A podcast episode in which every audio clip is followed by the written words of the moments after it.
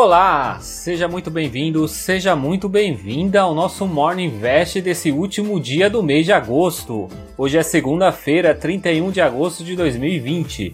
Eu sou o Sidney Lima, especialista em investimentos, e venho apresentar os destaques para você já começar o dia já bem informado. A última semana o mercado financeiro foi bem volátil. Tivemos um desconforto entre Guedes e o presidente, a suspensão do Renda Brasil, o Fed, que é o Banco Central americano, mudando sua política monetária, permitindo um pouco mais de inflação, e até o primeiro-ministro do Japão renunciando. Na última sexta-feira, o IBGE divulgou a taxa de desemprego, da qual subiu 13,3% no segundo trimestre. As maiores taxas foram registradas na Bahia, 19,9%, Sergipe, 19,8% e Alagoas, 17,8%. E as menores foram em Santa Catarina 6,9, no Pará 9,1 e Rio Grande do Sul 9,4. Já o IGPM, Índice Geral de Preços do Mercado, subiu 2,74% em agosto, segundo dados divulgados pela Fundação Getúlio Vargas. Com esse resultado, o índice acumula uma alta de 9,64% ao ano. No cenário internacional, o primeiro-ministro do Japão renuncia ele estava no cargo desde 2012 e está deixando o cargo por motivos de saúde. Na França, o PIB do segundo trimestre fechou em queda de 13,8%. Ao mesmo tempo, o consumo doméstico avançou 0,5% em julho ante junho. Na Espanha, as vendas do varejo caindo 3,9% em julho. Na Alemanha, a chanceler Angela Merkel disse que a crise do coronavírus pode piorar antes de melhorar e pede para sua população que continue levando a sério. Ela ainda acrescentou que a vitória sobre a doença só virá com a vacina, cujo processo de distribuição poderá levar mais de um ano. A moeda americana na sexta terminou o dia com forte queda, caindo quase 3%, fechando o dia cotado em R$ 5,41, após o anúncio do Fed sobre as mudanças da política monetária. Essa é a maior queda para um único dia, quando em junho a moeda caiu 3,25%.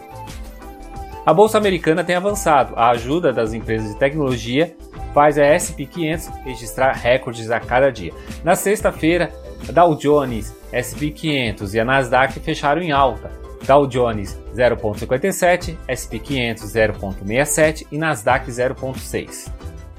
Os gastos consumidores americanos aumentaram em julho, fortalecendo as expectativas de uma forte recuperação, conforme relatório do Departamento do Comércio dos Estados Unidos, avançando 1,9% no mês passado, após o estouro de 6,2% em junho.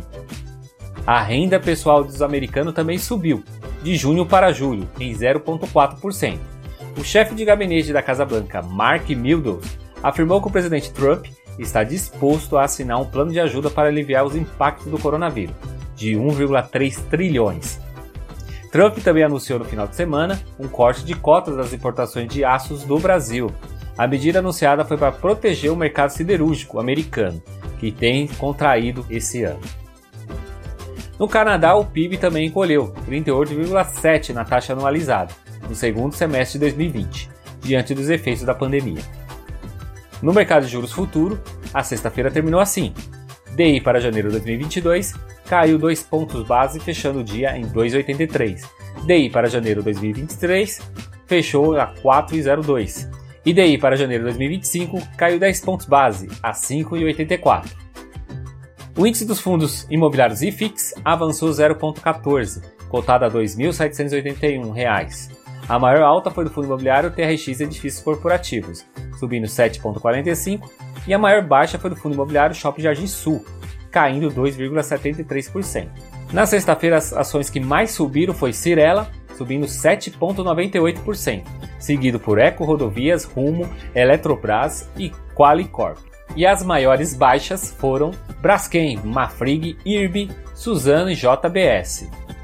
E o que temos para esta semana? Teremos daqui a pouco o boletim Focus do Banco Central, que é divulgado por volta das 8 horas da manhã. Amanhã, no calendário de indicadores, teremos a divulgação do nosso PIB. Na quinta, teremos o número da produção industrial de julho. E na sexta, é possível que a bolsa venha a ter nova volatilidade, pois segunda-feira, como a gente sabe, é dia 7 de setembro e a bolsa não vai ter pregão. E hoje a Receita Federal irá liberar o quarto lote da restituição de imposto de renda. Nos Estados Unidos teremos os números de emprego, conhecido como payroll. Esses foram os destaques de hoje do nosso Morning Invest. Esse conteúdo está disponível nos principais agregadores de podcast, como Deezer, Apple Podcast e Spotify. Então já aproveita e compartilhe esse conteúdo com mais pessoas.